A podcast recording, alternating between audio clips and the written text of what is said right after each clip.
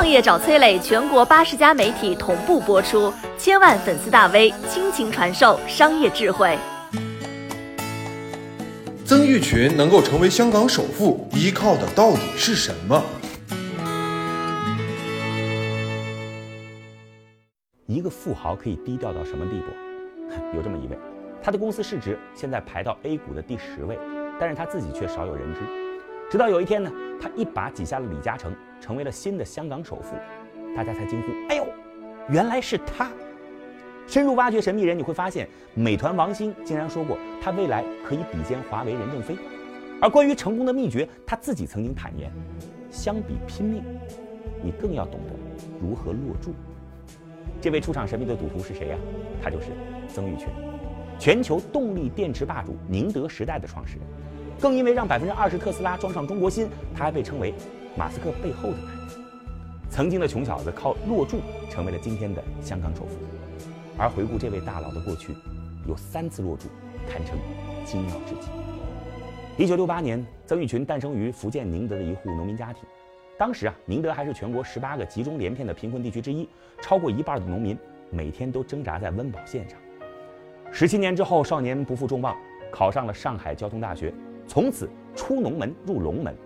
大学毕业之后，小曾加入福建的一家国企，捧起了金饭碗，一下子成了家中父母的骄傲。附近十里八乡，人人称赞他。这骄傲的破碎，快得有点残忍。一九八九年，商业教父柳传志正悄无声息地向国家全资的联想掺杂私人的沙子。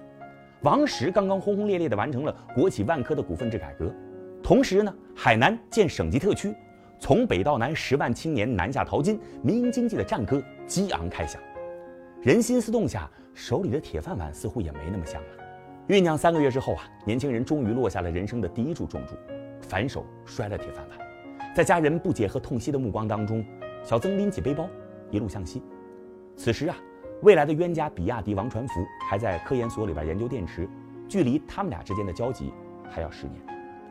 离开福建的曾毓群，随后来到了广东的东莞，加入了新科磁电，成为了工程师。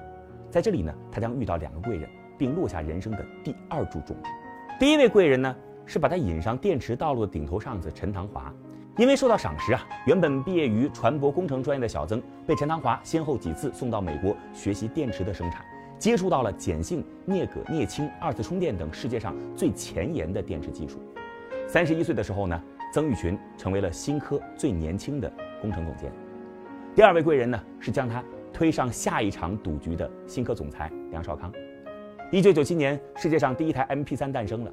便携式消费电子产品开始席卷全球，新产品需要新的电池，从中看到机遇的梁少康想要到外面另起炉灶做电池，心中首选的合伙人就是曾毓群。只是呢，当他激动地把这个消息告诉小曾的时候，小说当中一拍即合的桥段并没有出现，反而是一句：“哎，这件事我就不参与了吧。”这句话可是浇灭了梁大佬心头的热火啊！一番打听之后，梁少康才明白了。原来，此时深圳的猎头已经说服了曾毓群，价码是新公司总经理的职位。这下梁少康急了，赶紧是曲线救国，先找到还身在美国的陈唐华，邀请他一起创业，再让他一定要把曾毓群留下来。当天晚上，一通岳阳电话自大洋对岸打来，美好的蓝图加上恩情的攻势，嘿，小曾终于被说服了，落下了人生第二注。后来，曾毓群感慨啊，这完全是一种冲动。一九九九年，三位意气风发的新能源路上的引路人拿出了自己的全部积蓄，二百五十万美元，破釜沉舟的香港成立了新能源科技公司。而早在四年前，王传福就从大哥大看到了电池的机会，创立了比亚迪。同行冤家就此成型，宿命的对决即将开始。没想到啊，这曾毓群的创业第一步就大大的栽了个跟头。为了拿到最权威、最成熟的新电池技术。曾毓群大手砸下了一半的创业资金，购买了美国贝尔实验室的电池专利授权。从美国回来之后呢，团队马不停蹄地按照设计做出了电池产品。电池测试充电时，竟然鼓起了一个夸张的大包，让测试现场所有人都傻眼了。皱着眉头的曾毓群推开前面的人，亲自上前更换电池测试。但是，第二个鼓包再次出现。第三次换电池的时候，他的手已经开始颤抖了。而当鼓包还是一个接一个的出现，这些创业者的心理防线终于被击溃了，眼眶当时都红了。团队坐下来连夜开会，最终判定的结果，问题出在电池设计的源头上。第二天，曾玉群再次出现在前往大洋对岸的飞机上，此时他是坐立难安的。当他愤怒地向贝尔实验室控诉电池设计问题的时候，有人的傲慢让他至今是印象深刻。这个方案别人都没有问题，你说的问题我们不知道怎么解决。电池在这个时候竟然成了雷池，曾玉群那是眼前天旋地转。创业资金所剩不多，夕阳下的自由女神像凄美的像是为了新公司，也是为了她自己唱着挽歌。但是赶上赌桌的都有大心脏，不甘认命的曾玉群回国之后，顶着巨大的压力，全力寻访新的解决方案。没想到，转机竟然出自一次无心之举。有一次呢，曾玉群随手翻起一份化学展会的手册，突然里边“电解液”三个字引起了他的注意。凭着他自己的专业，他预感到问题可能就在电解液的成分上。他把这个消息激动地告诉团队，重新弄电解液的配方，一个个排除。两星期的夜以继日，团队总共做了七十七个配方。当看到新配方做出的电池不再鼓包的时候，小曾通红的脸上那咧开的嘴久久不能合拢。他们竟然攻破了美国贝尔实验室都无法解决的难题，这家小公司顿时是名声大噪，订单那是随即蜂拥而来。三个月之后，公司就实现了盈利，而更大的惊喜还在后面。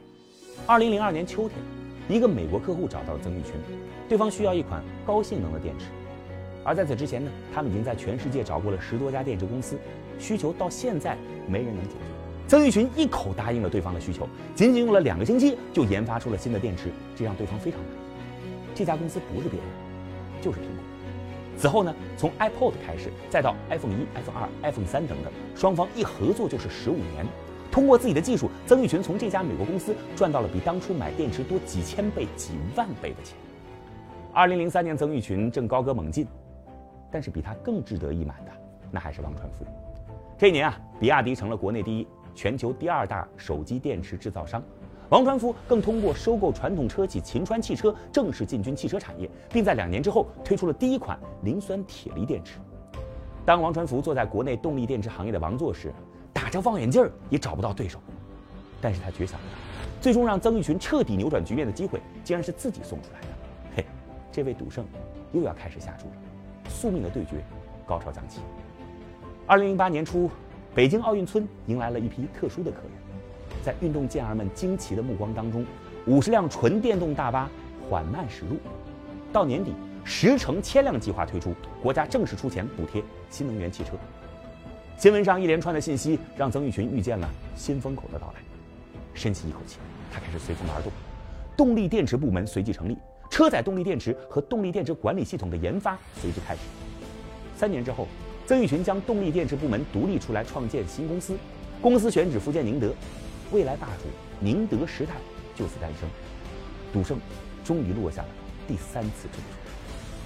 但行业新人宁德时代此时还是默默无闻，如何尽快打出第一枪，这让曾玉群夜不能寐。很快啊，两位送枕头的人出现了，其中第二位的身份更让这位行业新人梦里都得笑醒。二零一二年，宝马正在为自己的第一款纯电动汽车寻找供应商，而宁德时代虽然刚刚成立一年，但是技术已经研发多年。在因为这个团队之前为苹果研发过电池，硬实力加强背书，让宝马决定把汽车电池的研究交给宁德时代。天上突然掉馅饼了，曾玉群蒙圈了，立马大呼：“哎呦，机会来了！”但是巨头的活又岂是那么好接的呢？当宝马把整整八百页的全德文生产标准递到面前时，曾玉群和自己的团队再也笑不出来了。他知道，是机也是危，这次做不好，以前的口碑也得丢掉。从每一个参数、每一个符号、每一个定义入手，曾玉群亲自带着团队站在第一线，成了团队里的头号工程师。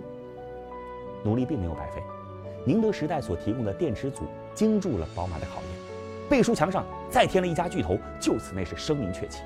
如果说啊，第一位送枕人那是实力所致，那第二位送枕人的出现，则让人不禁嫉妒曾玉群的运气。这次送枕头的竟然是冤家王传福。二零一四年，为了让比亚迪电动车能够领先国产汽车，王传福定下了比亚迪电池不对外出售的策略，试图借此对自己的同行进行技术封锁。听到消息的曾玉群简直有点难以置信，嘿，这送来的枕头真是太舒服不过了。苹果、宝马两大背书，加上对手给机会，宁德时代一下子门庭若市，顺势收获了北汽、吉利、长安、现代、捷豹、路虎等一大票豪车客户。这一年，宁德时代一下子冲到了全球第三。第二年的国内新能源车供应商名单上，宁德时代更开始霸榜。工信部公布的新能源车目录当中，三千二百款车型当中，五百款是宁德时代提供电池。二零一七年，宁德时代终于迎来了自己的历史性时刻。成功超越比亚迪，成为行业第一，王座主人易位。这第二局，曾毓群赢了。其实啊，诚如曾毓群所言，他用三次落注，奠定了自己今天庞大的商业帝国。但哪有什么靠赌就能赢的人生？敢落注的背后，是对专业的考验，是对趋势的判断。手握巨大财富的曾首富，并没有停下自己的脚步。二零二零年，宁德时代砸下六百九十亿，用于扩充产能。压住新能源汽车市场，未来将继续高速发展。不知道这次，他还能否继续成为赢家呢？我是崔磊，很多互联网公司都曾邀请我去分享创业方面的课程，包括抖音、快手、百度、阿里、腾讯等等。我把主讲内容整理成了一套音频课程，里边包含如何创业、如何做副业、优质项目剖析等等，相信啊会对您有所帮助。下拉手机屏幕，在节目简介里边添加我的个人微信，这套课程今天免费送给您，快去领取吧。